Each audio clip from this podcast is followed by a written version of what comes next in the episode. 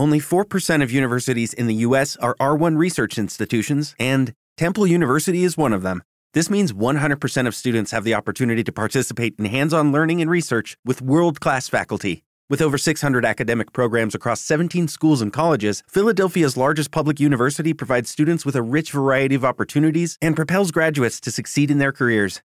Temple University. Schedule a campus tour today at admissions.temple.edu/visit.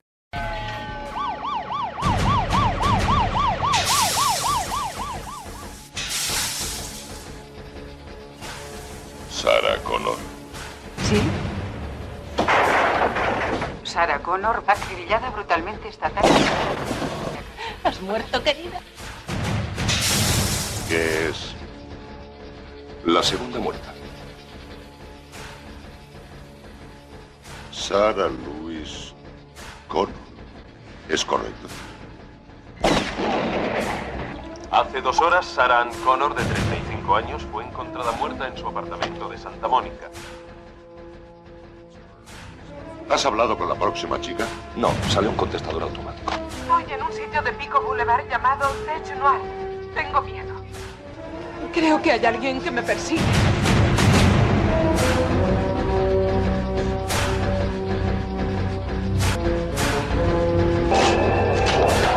Soy Reis, sargento número 38416 asignado para protegerte. Eres un blanco para la extradición. Oh, sí. ¿Cómo pudo levantarse ese hombre después de...? No es un hombre. Es un Terminator. Por debajo hay un chasis metálico de combate, controlado por microprocesador totalmente blindado, muy duro, pero por fuera son de tejido humano. Aún no se pueden fabricar cosas así. Aún. Faltan unos 40 años.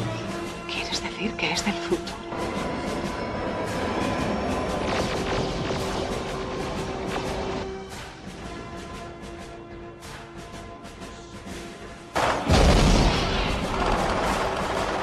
Y esa computadora piensa poder ganar matando a la madre del enemigo.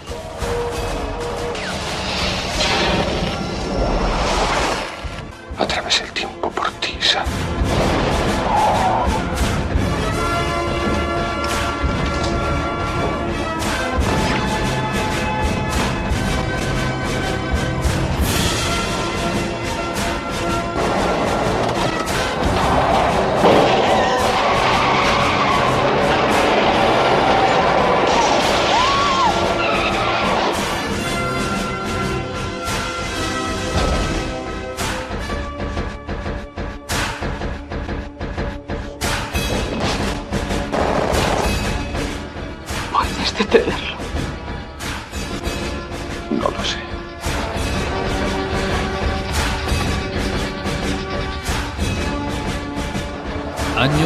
1984.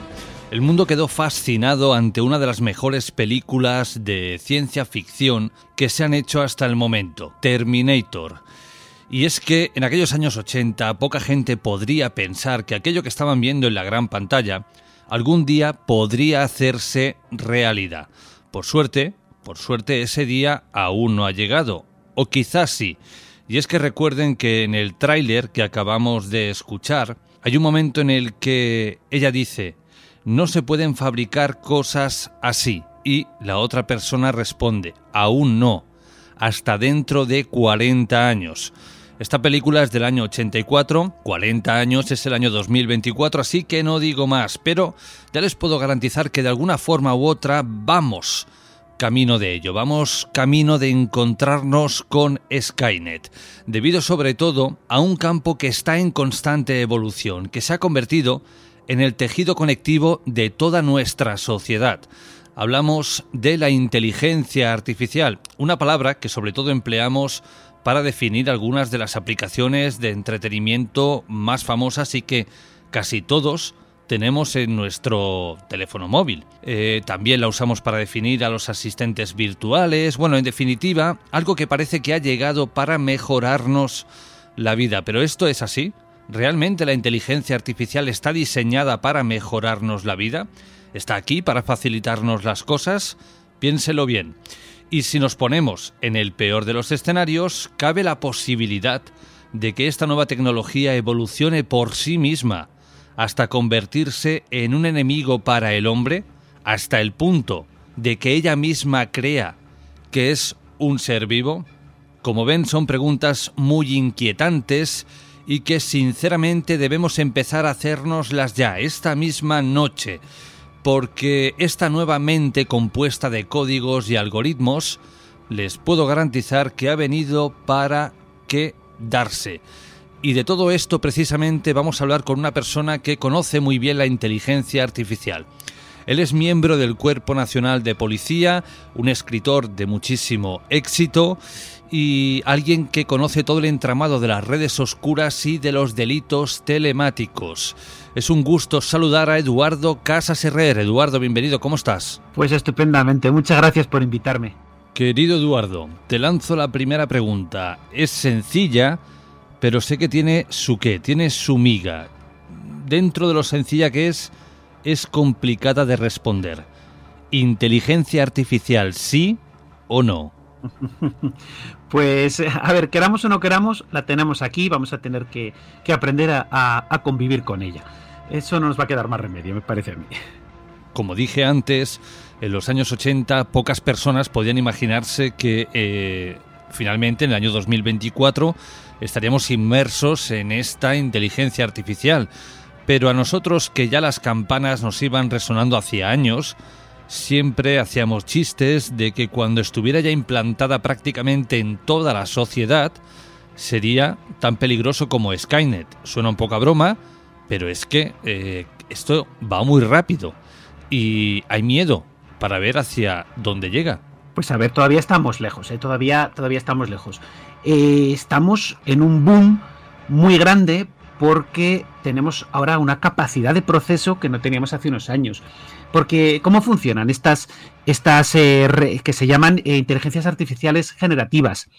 Y que se pueden aplicar tanto a voz como, bueno, voz es quizá lo, que menos eh, desarrollado está, aunque está dando saltos de gigante, como imágenes, ahí tenemos a Midjourney o a Leonardo, por, ejemplo, o, Alf, o cuando es texto, el famosísimo ChatGPT, y hay otras similares, pero que están a más distancia. Pues, eh, ¿cómo funciona? Pues funciona mediante una cosa que se llama aprendizaje profundo. están preparadas para aprender, pero ¿para aprender de qué? ¿Para aprender de sí mismas? No, todavía no. Aprenden de entradas gigantescas de datos. Muchísimos eh, datos, si es texto es texto, si son imágenes pues van a ser fotografías, etcétera. Todo esto, una entrada de datos brutal en sistemas eh, de, como digo, de aprendizaje profundo que a menudo son lo que se llaman redes neuronales. Es decir, las máquinas que procesan esos datos no es un ordenador en sí, sino funcionan en cierta medida como las neuronas de un cerebro, las que procesan el dato de entrada, unas entre medio, al final el dato de salida. ¿Cuántas capas hay entre medio y cuántos saltos hay entre medio? Cuantas más capas, cuantos más saltos hay, más inteligente, entre comillas, va a ser esta, esta aplicación. No quiere decir, insisto, que aprendan de sí mismas, ¿vale? Eh, todavía no, aprenden de, esas, de esos datos que les metemos para dar respuestas similares, para dar respuestas similares a la eh, información que han procesado por sí mismas. Es decir, si no le damos toda esta entrada brutal de información, no son capaces de generarla y por supuesto les falta alma, pero eso, es decir, nos sacan imágenes muy bonitas, nos sacan textos más o menos comprensibles, pero son textos sin alma. Se ve enseguida que hay algo todavía que ahí no, no funciona. Pero esencialmente eh, funcionan así y, son muy eficientes para algunas cosas, como por ejemplo el reconocimiento de, de caras, el reconocimiento de imágenes. Eso que lleva años y años saliendo en la, en la tele y en las, y en las películas de pasan una serie de caras, pa, pa, pa, pa, y de repente, ¡pum! Este es el que estamos buscando. Bueno, eso se puede empezar ahora a hacer con ciertas limitaciones, pero desde luego no hace 10 años y ni siquiera hace 5. Es curioso, eh, supongo que algunos de los oyentes se acordarán de una aplicación que se llamaba FaceApp, que tú le subías una foto tuya y te la modificaba, te hacía más joven, te hacía más mayor, te llenaba de arrugas, te las quitaba, te maquillaba, te cambiaba de sexo. Había un montón de opciones que, podías hacer.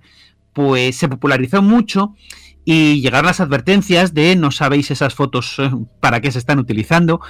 Bueno, al final, como siempre, es para obtener datos, porque lo que interesa a las empresas son nuestros datos para luego intentar vendernos, vendernos cosas. Pues esa FaceApp funcionaba con redes neuronales más sencillas, pero muy parecidas a lo que se está eh, utilizando ahora. Y esa aplicación todavía existe, todavía sirve y todavía hace cosas muy llamativas. Pues, como te digo, el reconocimiento de, de, imágenes es una de las cosas en las que es muy potente y en las que nos puede ayudar a los, a los seres humanos.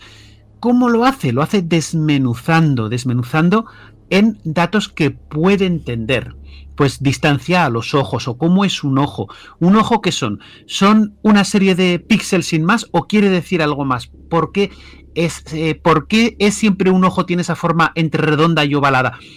Todos esos son los datos que de una manera de aprendizaje profundo va entendiendo la máquina. Tú le das los datos crudos y poco a poco va entendiendo cómo son y por eso después es capaz de generarte, como tú le dices ahora a Midjourney o le dices a Leonardo, eh, sácame eh, una fotografía realista de una mujer de 25 años que está de pie esperando el autobús y te lo saca con una calidad que sin la ayuda quizá de otra inteligencia artificial, hay algunas maneras, eh, pero complicadas. Hay algunas maneras, por ejemplo, en ver cómo están ordenados los píxeles, ¿vale? O sea, son cosas que se pueden mirar, pero son complicadas. Sin esas ayudas, la imagen es perfectamente creíble.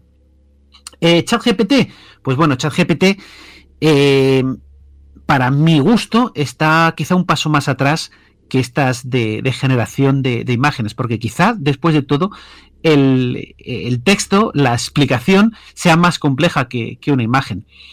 Porque ChatGPT falla y falla bastante. Si bien le pides un texto y te lo puede dar, en cuanto le pides ciertas eh, órdenes un poco más, más complejas, pues falla mucho. Yo recuerdo haberle dicho que me ordenara una lista de, países de la A a la Z y ser incapaz de hacerlo, no hacerlo. Eh, te daba una respuesta que no era correcta, le decías, eh, oye, ¿no crees que te has equivocado? Y decía, sí, es verdad, me he equivocado y te volví a dar una lista correcta, perdón, incorrecta. Y cuando le decía, mira, el error está aquí y aquí, decía sí y me ordenaba ese error, pero otros errores que había más abajo no me los, no me los corregía. Y no te digo ya si intentas utilizarlo para hacer problemas de matemáticas o de física. En, mi anterior novela, la, que saqué el año pasado, Un lugar a 300 años luz del sol, él quería que para los cálculos de física, física, astrofísica bastante elemental, que me echara una mano. Nada imposible. Me daba resultados absurdos. Lo que pasa es que si sabes lo que estás buscando, te das cuenta que el resultado no tiene sentido y lo tuve que acabar haciendo pues de la manera tradicional, con papel lápiz, aplicando las ecuaciones correspondientes. O sea, que todavía falta, que todavía falta. Em, y falta sobre todo para llegar al, a lo que se teme, al, Skynet que me decías tú, que, que quizá no sea tan terrible, ya veremos falta para llegar a lo que se llama la singularidad. ¿Qué es la singularidad? Pues la singularidad será el momento en que una inteligencia artificial sea capaz de sacar versiones mejoradas de sí misma sin intervención humana, cuando realmente ya esté aprendiendo de sí misma. Ese es el momento terrible para algunos, eh, optimista para otros, yo no tengo una opinión definida de si va a ser tan terrible o no, que será cuando esté muy cerca de la conciencia. ¿Es esto eh, sacar versiones mejoradas de sí misma? Es, ¿Significa que es consciente? ¿Que tiene conciencia? Pues hombre, eh, de salida no, pero después de cuántas generaciones puede empezar a pensar que es un ser vivo, pues eh, quizá lleguemos a eso, quizá lo veamos. algunos teóricos dicen que puede ser este mismo año, otros lo estiman que estamos a décadas de distancia. Mm, ¿Es inevitable que ocurra? Pues eh, como todo, no, no es inevitable que ocurra. Por no es inevitable porque puede que se prohíba este tipo de experimentación, no creo. Puede que haya una eh, catástrofe que nos tire atrás y se tenga que invertir en cosas más eh, prácticas, más del día a día. O sea, son, estamos todo lo que sea un plazo medio largo en, algo tan complicado, pues, pues no podemos, no podemos garantizarlo. Así que de momento, y durante, yo creo que todavía van a faltar años, estamos ante máquinas que son capaces de aprender de aquello que les digamos nosotros y supervisado por aquello que le digamos nosotros.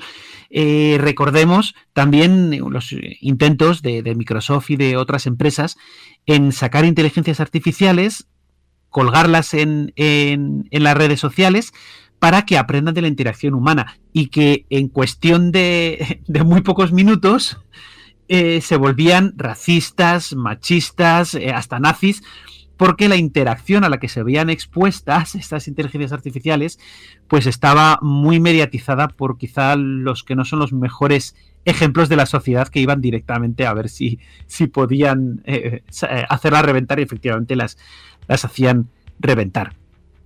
Cuando dos inteligencias se ponen a hablar entre sí, y estos también se han hecho experimentos, rápidamente desarrollan sus propios eh, lenguajes. Recuerdo dos que pusieron a, como si fueran gestoras de, una empresa y en poco tiempo estaban hablando de una manera que, aunque formalmente era inglés, eh, lo que se explicaba no era inglés, pues porque al ser iguales se podían comunicar de manera más eficiente mandándose unas columnas de datos. En vez de mandar eh, quiero seis productos de estos, pues decía mándame uno de estos, uno de estos, uno de estos, uno de estos, así lo repetían seis veces, porque para ella le resultaba más eficiente. Por ejemplo, ¿eso es malo? No, no es malo, hay que temerlo. Eso en sí no hay que temerlo. Ya, ya veremos. ¿Son peligrosas? Me preguntas. ¿Son peligrosas las inteligencias artificiales? Pues a ver, hoy en día son peligrosas, pero en otro sentido. Son peligrosas por el uso que le dé el ser humano. Ahí sí que puede haber eh, peligros. Y estamos teniendo pues algunos ejemplos de salida de algunos montajes que, que no superan un análisis lógico, mm, pero si alguien le echa un vistazo rápido, quizás sí que le engañen, ¿vale? Como una de Trump eh, detenido, cuando al principio de los, de los escándalos que ha habido durante estos años de, eh, después del asalto al Capitolio, del que se han cumplido hace nada tres años, pues salieron imágenes en que iba corriendo, perseguido por la policía y se caía al suelo y todo eso estaba generado por ordenador y sin embargo era bastante creíble no tenía lógica en sí, la, imagen no tenía lógica porque no, no es así como iban a detener a Trump si hubiera que detenerlo, pero eh, para muchas personas pues, pues eh, picaron. También han sacado al Papa vestido con unas ropas muy lujosas, por ejemplo, tampoco es algo que haya ocurrido. Y eh, lo mismo se puede aplicar a particulares. Y hemos tenido aquí en España el, el escándalo de Almendralejo, por ejemplo, en el que se utilizaban este tipo de inteligencias generativas, son inteligencias artificiales generativas, en este caso, que desarrollan imágenes, ¿vale?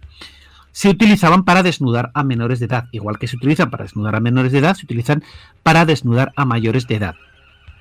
A ver, cuando hablamos de desnudar, ¿vale? Cuando hablamos de desnudar a, mayores, a menores o mayores, a una persona, no quiere decir que la inteligencia artificial sepa cómo es su cuerpo desnudo. No funciona así no funciona así.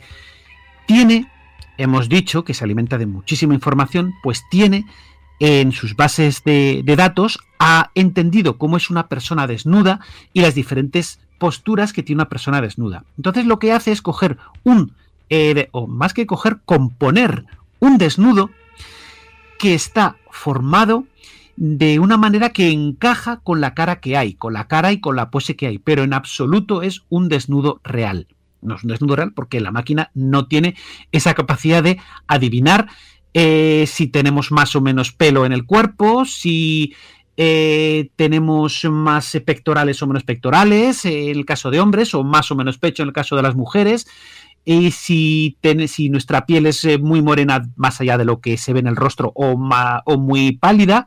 Todos esos, esos, datos la inteligencia no lo puede saber, igual que no sabe si tenemos líneas de moreno, por ejemplo, si tenemos un moreno albañil y debajo de lo que cubre la camiseta estamos muy blancos. Eso no lo sabe. Entonces genera algo que le encaja, algo en cierta manera aleatorio que le encaja. Esto sigue siendo un delito, ¿vale? Eh, cuando son menores de edad sigue siendo un delito, porque ya en esto se adelantó la legislación y en el año 2015 la, la reforma del Código Penal ya dijo que cualquier imagen realista de un menor desnudo en actividades sexuales se consideraba pornografía infantil y tenía unas, unas penas bastante considerables, ¿vale? Unas penas bastante considerables que podrían llegar en determinadas circunstancias a los nueve años de cárcel. Da igual que la imagen sea real o generada. En ese momento se pensaba, no se pensaba que fuera una generación así, sino más bien en, en aplicaciones 3D, pero bueno. Esto pues ocurre nos está pasando y en el caso de menor edad no cabe duda de que es un delito. En el caso de mayores de edad ya está la duda de si es, desde luego es un atentado contra el honor, pero no está claro que entre en la tipificación actual sí que podría entrar por lo civil, el derecho a la propia imagen, ya que no la alteren, pero no en lo penal. Eso hay todavía discusión entre los que más saben, entre los, los juristas, la fiscalía, los jueces, están decidiendo a ver si, si se puede aplicar o si hay que sacar alguna modificación del Código Penal. En cualquier caso, no es ético y nadie debería hacer una cosa así en, lo que son eh, delictivos, hechos delictivos, ¿vale? esta inteligencia artificial nos da tres opciones principales diferentes que se entienden por inteligencia artificial cuando a veces no lo son, ¿vale? a veces no lo son. Una de ellas es cuando se utilizan programas como Blender, que son programas de mm, para componer imágenes en tres dimensiones. Eso no es inteligencia artificial pero es capaz de darte unas imágenes bastante realistas. Eso quiere decir que si la imagen es realista, y estamos hablando de, niños, una imagen sexual de un niño de forma más realista, va a ser un delito, aunque no haya eh, ninguna inteligencia artificial de por medio, pero sí, sí es realista, ¿vale? Eh, y a veces eso, que es lo más habitual que se encuentra, eh, lo más habitual que se encuentra dentro de la pornografía infantil que no es de verdad, que no existe, son estas imágenes creadas eh, con, programas de, composición en tres dimensiones. Eh, eso no es puramente inteligencia artificial. El segundo caso de inteligencia artificial ya lo hemos hablado, es este en el que tienes una foto, se la pasas a la máquina y la máquina te da un desnudo correspondiente con esa foto, que, que insisto, no es el desnudo real. Y la tercera, que es muy, muy difícil de ver todavía hoy, es cuando es una imagen sexual de un menor generada completamente desde cero por una inteligencia artificial. Y esto es muy raro de ver porque las, eh, para que la inteligencia artificial funcione bien requiere mucha inversión, unas entradas de datos brutales, una alimentación gigantesca que no está al alcance de los particulares. Son empresas y son empresas legales y son empresas legales que tienen mucho cuidado con las alimentaciones y no solo con las alimentaciones que le dan a su, a su máquina, sino con lo que le podemos pedir. Y capan eh, muchísimo todas las peticiones de sácame un menor desnudo, como es lógico, porque se les podía pedir responsabilidades. Entonces es muy difícil.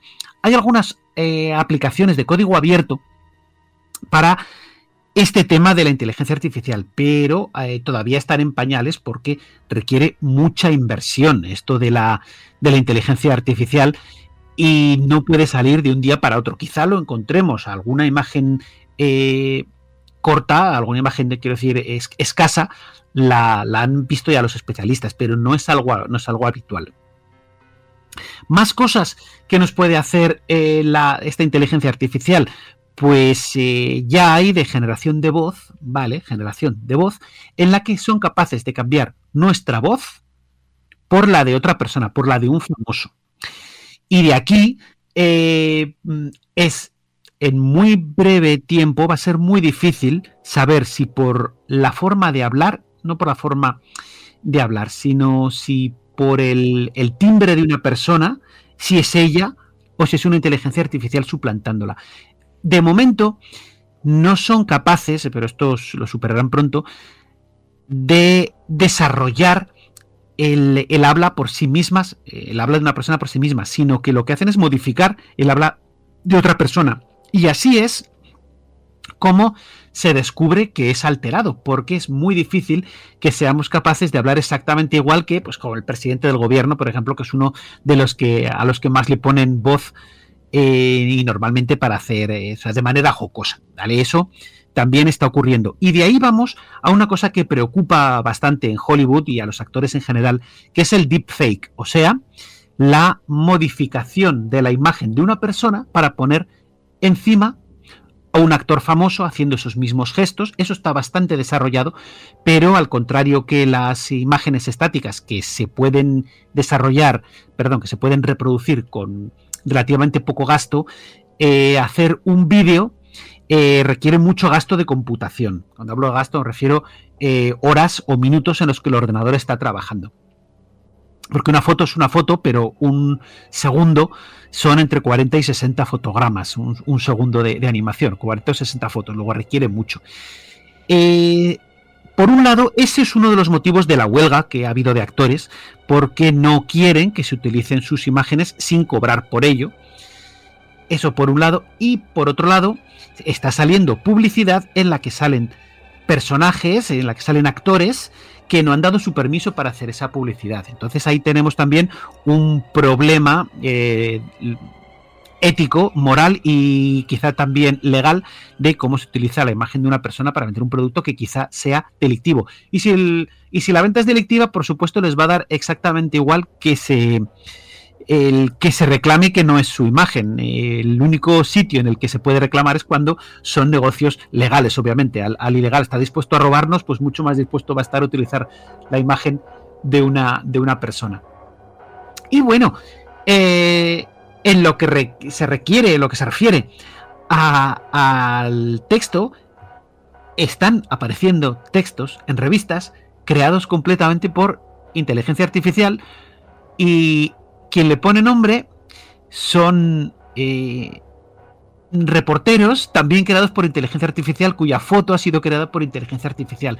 Estamos muy cerca del escándalo de Sports Illustrated, que fue a finales del año pasado, cuando empezaron a detectar que había una generación de artículos eh, demasiado rápida, no había nadie que fuera capaz de publicarlos tan rápido, que se parecían mucho entre sí y que el contenido era de bastante baja calidad. Al principio, Sports Illustrated lo, lo negó, pero poco después desaparecieron esos artículos, aparecieron con otros nombres y al final acabaron achacando la culpa, echando la culpa a una tercera empresa contratada, subcontratada, para eh, traerles eh, textos, pensando que, según decían ellos, pensando que eran de, de, personas, cuando en realidad eran de inteligencias artificiales. ¿Quién tiene ahí la culpa? Pues bueno, ahí están dirimiendo todavía. Es una amenaza cierta y sí, es una amenaza cierta para los trabajos de, redactores, de periodistas, pero hoy por hoy no soy capaz de decir cómo será a final de 2024. Hoy por hoy lo que sacan pues no tiene una calidad suficiente como para resultar creíble. De hecho, a mí me ha pasado en páginas de, poca credibilidad, eh, cuando estoy buscando pues eh, datos concretos sobre alguna persona, personas famosas, sobre actores, sobre músicos, que hay algunas páginas a las que accedo y la forma de redactar normalmente en inglés eh, es no tiene sentido, es, es muy, o sea, sí tiene un cierto sentido, pero están entremezclados los, conceptos, no hay claridad en la exposición y luego resulta que si buscas de dos personas diferentes tienen exactamente el mismo esquema y solo cambian los datos concretos de una a la otra. Además a veces los datos son muy genéricos como eh, tiene una triunfante carrera en el cine y en la televisión, eh, se la reconoce por sus brillantes actuaciones, no me estás aportando nada ahí. Son cosas muy genéricas y cosas como las que produce ChatGPT u otras inteligencias artificiales. Ahora, ¿es todo negativo? ¿Es esto tan, tan terrible? ¿Nos vamos a quedar en paro? Pues no, por supuesto que no. Bueno, nos vamos a quedar en paro, igual, ya veremos, pero no a corto plazo. No, no a corto plazo o no a un plazo inmediato. Porque también estas inteligencias artificiales nos pueden ayudar nos pueden ayudar, por ejemplo, para evitar trabajos reiterativos, como el análisis de datos astronómicos. Por ejemplo, el proyecto SETI, la inteligencia artificial puede ayudar mucho a discriminar de una manera mucho más eficiente que lo que puede hacer el ojo y el oído humano, por ejemplo. Ya está ayudando en, cirugía, por ejemplo, ayudar en, en operaciones muy complicadas y a distancia. Y también el reconocimiento de imágenes, ahí eso puede ser positivo o negativo. Bueno, Eh, en mi caso es, es, positivo porque en mi trabajo pues está ayudando, por ejemplo, a la identificación de, víctimas de delitos sexuales, dos imágenes diferentes que en principio no parece que sea de la misma, que estén producidas en la misma persona eh, o, que sea el mismo niño. La imagen, la, las, los sistemas de visión artificial son capaces de decirme sí, es la misma persona. Claro, me diréis, no, o sea, me pones dos fotos del mismo niño, por supuesto que la reconozco, sí, claro, yo también, pero cuando tengo 10.000 fotos, y para acordarme del primero mm, y el, en relación con el, con el 8000, pues igual es complicado. Eso la inteligencia artificial ayuda muchísimo y en eso está dando además eh, pasos muy rápidos. También nos puede ayudar, ya he dicho que ChatGPT no es una maravilla, pero nos puede ayudar con la calidad de los textos. Oye, ChatGPT, ¿cómo mejorarías esto? Y te puede dar ideas. Algunas van a ser absurdas, pero otras quizá te valgan, ¿vale? Eh, nos puede dar ideas también una eh, generativa, una inteligencia artificial de generación de imágenes, nos puede ayudar también a darnos ideas sobre eh, para contar una historia o para dibujar nosotros eh, basado en las ideas que nos, que nos está dando. Es decir, no todo es repro reprobable y no todo es éticamente malo. Algunas cosas son éticamente muy positivas, otras son más o menos neutras y algunas, por supuesto, son negativas. Ahora, esto nos viene encima. Nos viene encima y lo tenemos aquí. Salvo, como decía al principio, salvo catástrofe, lo vamos a tener y nos vamos a tener que adaptar. Los trabajos se van a tener que adaptar en muchas ocasiones. Eh, igual que nos hemos adaptado a utilizar calculadoras en vez de abacos, por, por, poner un ejemplo. Y para lo que antes hacían falta mil contables, ahora lo hace un ordenador y, tres personas que lo manejan. Esos contables han encontrado otros trabajos, eh, o sus hijos, porque ellos ya se han jubilado al, al ser mayores. Todo evoluciona. Y llegará un momento en que el ser humano no tenga que trabajar. Bueno, ahí estamos aventurando a un plazo muy, muy largo. Eh, quizás, quizás ocurra en que no tengamos necesidad de, trabajar y nos mantengan, pero yo creo que eso sí que será un momento triste de la historia de la humanidad porque necesitamos una meta y necesitamos un desarrollo y si no tenemos nada que hacer, pues igual no tendríamos un motivo para existir como especie. Eso ya quizás me meto en apartados muy filosóficos y para los que seguramente no vamos a dar respuesta en la próxima década. Imagino, Eduardo, que a más de un oyente le ha llamado la atención, al igual que a mí, cuando has dicho que la inteligencia artificial es capaz de entender y comprender. Eh, claro, para mí entender y comprender tiene que tener un aspecto humano, tiene que tener un aspecto biológico.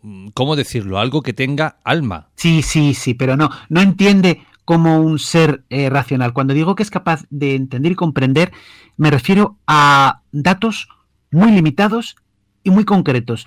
Es capaz de entender eh, una fotografía, eh, decir, pero por supuesto no como la entiende un, un humano, de decir en esta fotografía hay una persona y hay un fondo. En el fondo hay un coche y un camión parados frente a un semáforo. Ir independizando esas unidades. A eso me refiero. Cuando los captcha eh, estamos dándole, identifica todos los semáforos, identifica todos los pasos de cebra. Ahí estamos alimentando para que una inteligencia artificial distinga dónde hay semáforos, distinga dónde hay motocicletas, distinga dónde hay pasos de cebra. Nosotros le hemos ido alimentando y a eso me refiero con que es capaz de comprender una fotografía, no a que diga, ah, sí, esto es una persona. Una persona quiere decir un ente y ese ente tiene una, eh, un derecho a existir. No, todo eso no, no, no está dentro ni, ni se espera de momento.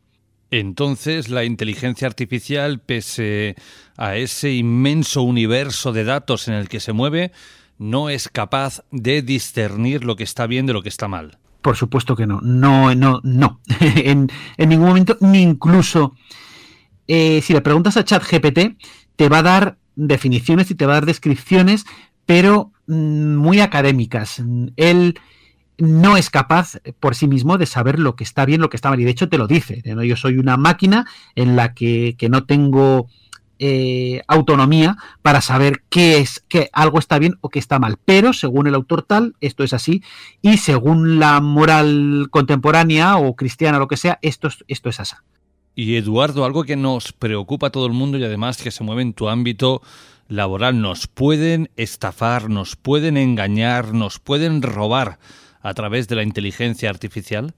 Pues por supuesto, y de hecho ya están empezando a detectarse las, las primeras en la que pueden suplantar la voz de tu padre o de tu madre o de tu pareja de una forma bastante sencilla. Con una llamada comercial les entretienen un, rato, supuesta llamada comercial, que hablen, aunque sea para decirnos sí, no, dime, para grabar, eh, tener suficiente entrada de voz para luego poder simular esa, como te digo, con los programas que alteran, que alteran la voz, poder después hacer estoy secuestrado, estoy en tal sitio.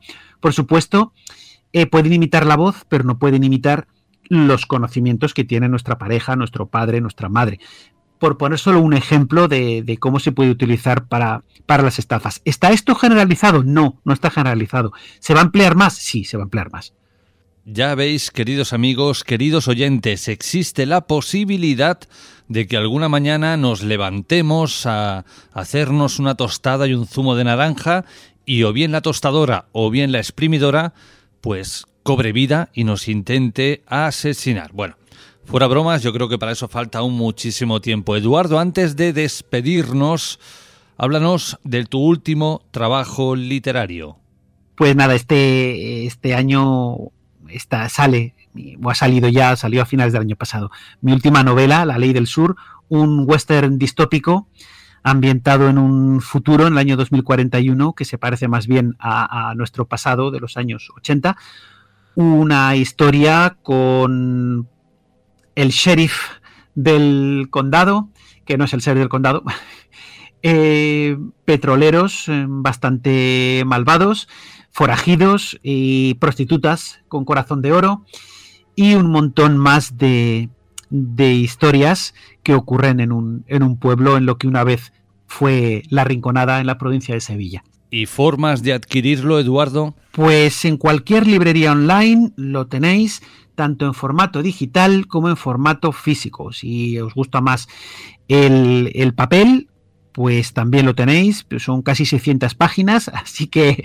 eh, no es para leerlo eh, de pie porque pesa y en digital, por supuesto, pues a mí me resulta más, más cómoda su lectura. Tiene una portada extraordinaria realizada por Salvador La Roca que a mí me, encanta porque es capaz, no es como, no es como una inteligencia artificial, es capaz de, convertir mis palabras en, dibujos con una calidad eh, excepcional. Querido Eduardo, ha sido un placer charlar contigo y aprender sobre la inteligencia artificial. Un abrazo y hasta la próxima. Pues muchas gracias. Every day we rise, challenging ourselves to work for what we believe in. At US Border Patrol, Protecting our borders is more than a job, it's a calling. Agents answer the call, working together to keep our country and communities safe. If you're ready for a new mission, join U.S. Border Patrol and go beyond. Learn more at cbp.gov/careers.